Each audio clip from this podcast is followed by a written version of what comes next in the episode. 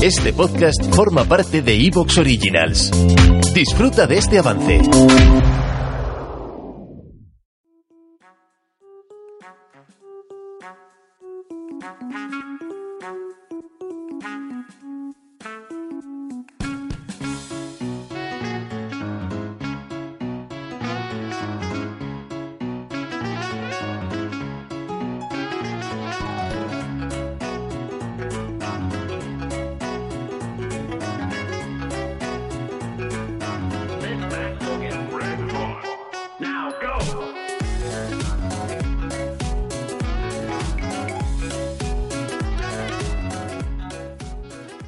Buenas, Leire, ¿qué tal?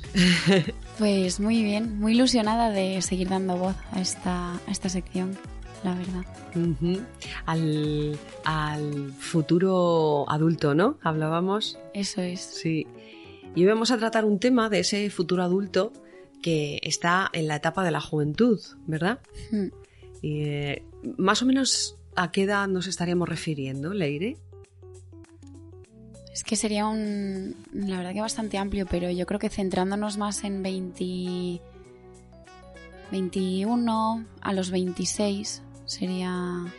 O sea, un poco eh, posterior a lo que normalmente se llama adolescencia, eh, Sí, que hoy por hoy tampoco, en, en- en numerosas ocasiones, tampoco puede ser considerado una persona completamente adulta, ¿no? eso es, es. esa persona joven, ¿no?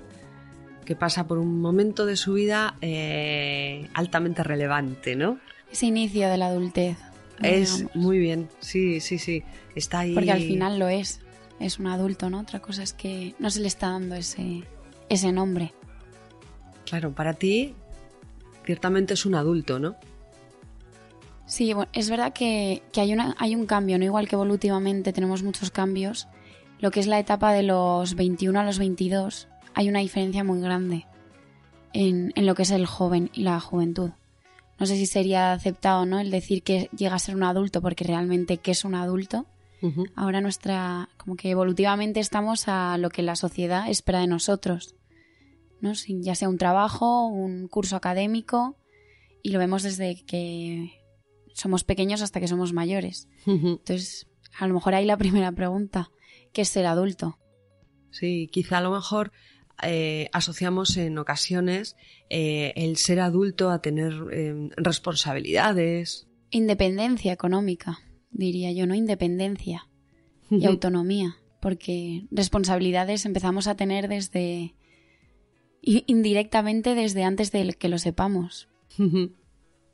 Claro, y, y en esa edad de la que estamos hablando, surgen, surgen algunos, algunos asuntos a los que mm, queremos dar voz desde aquí, ¿no? Eh, hablábamos eh, fuera de micrófono, como se dice en la radio. hablábamos de, cómo a esta edad eh, hay bastantes eh, problemas de ansiedad, ¿no? De una, bueno, ansiedad generalizada, que, lo estamos viendo, ¿no? Cada vez hay mayores casos de ansiedad, por suerte, y digo por suerte porque son casos de ansiedad que están siendo tratados. Es como que ya estamos llegando a un punto en el que lo que es la juventud está, está diciendo se acabó, necesito ayuda. Que era algo que también ha costado mucho, ¿no? El conseguir que, que la gente joven sea capaz de pedir este tipo de ayudas.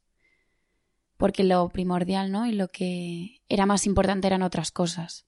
Poco a poco se ha visto, ¿no? Que hay mucha gente joven que está llevando un ritmo de vida que le está generando esta ansiedad y hasta que no ha llegado a un punto tal extremo, puede ser, es cuando ha visto que, que no están bien. Es como que parece mentira que a esa edad en la que estás eh, abriéndote al mundo, empezando a tener esa, esa independencia, como que lleguen diciendo que tienen ansiedad, parece eh, como si fuera mm, como algo superfluo, ¿no? Como que no te lo esperas eh, que alguien te diga algo así. Como que no lo entiendes.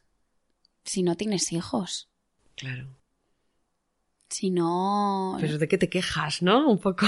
Pero si eres muy joven.